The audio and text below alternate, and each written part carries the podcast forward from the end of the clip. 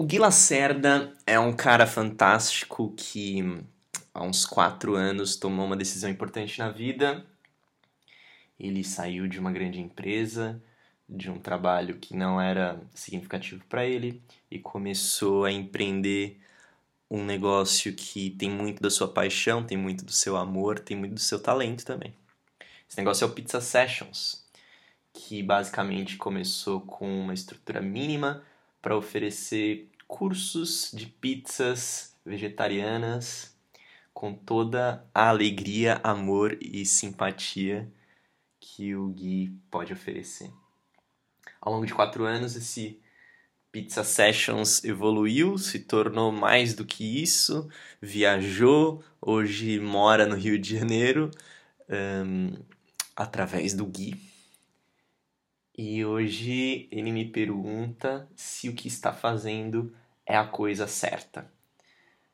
Porque apesar dele ter tanta paixão e tantos sonhos pelo Pizza Sessions, não é simples, não é fácil se manter, principalmente financeiramente.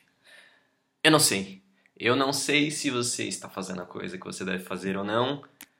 E a verdade é que provavelmente ninguém sabe. Ninguém sabe todo mundo vai dizer: ah, que legal que você está fazendo. Ou algumas pessoas vão dizer que merda que você está fazendo. Você pode fazer melhor, você pode fazer isso, você pode fazer aquilo, você tem que fazer tal coisa, você tem que ser assim, você tem que se posicionar tal forma. No fim das contas, eu acredito que você sabe se você está fazendo o que deve ser feito ou não. Você sabe, você sabe. A pergunta é: você quer de alguma forma continuar fazendo o que você está fazendo?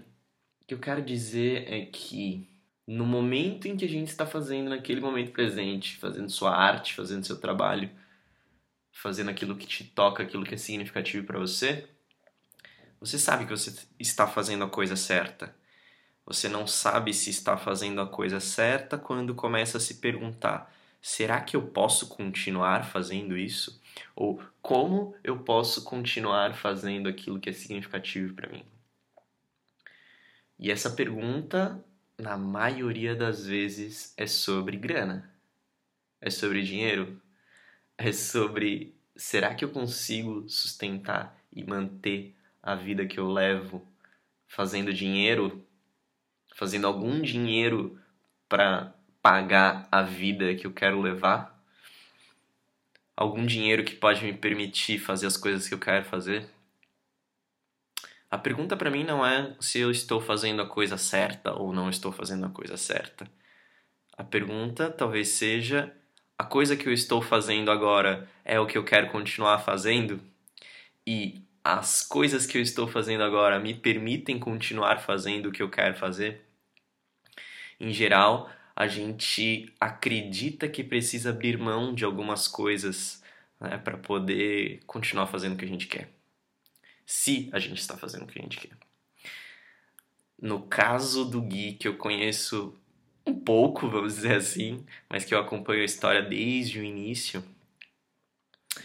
Às vezes eu sinto, Gui, que você é um cara privilegiado porque encontrou um, uma paixão uma atividade, que é a pizza, que é a comida, que tem muito mais significado do que simplesmente comer para você. Isso é um privilégio se comparado com a maior parte das pessoas que estão fazendo atividades que são completamente à parte dos seus desejos, completamente desumanizadas. Né? E para mim, cara, fica cada vez mais claro que continuar fazendo aquilo que a gente quer fazer de alguma forma significa também receber das pessoas apoio, suporte para continuar trabalhando, para continuar fazendo. No nosso mundo, esse suporte parece ser o dinheiro. Parece ser o mais fácil, mais claro, né? E hum, muitas vezes eu acredito que a gente não tem realmente todas as habilidades e todas as competências em uma pessoa só para tocar um negócio de ponta a ponta.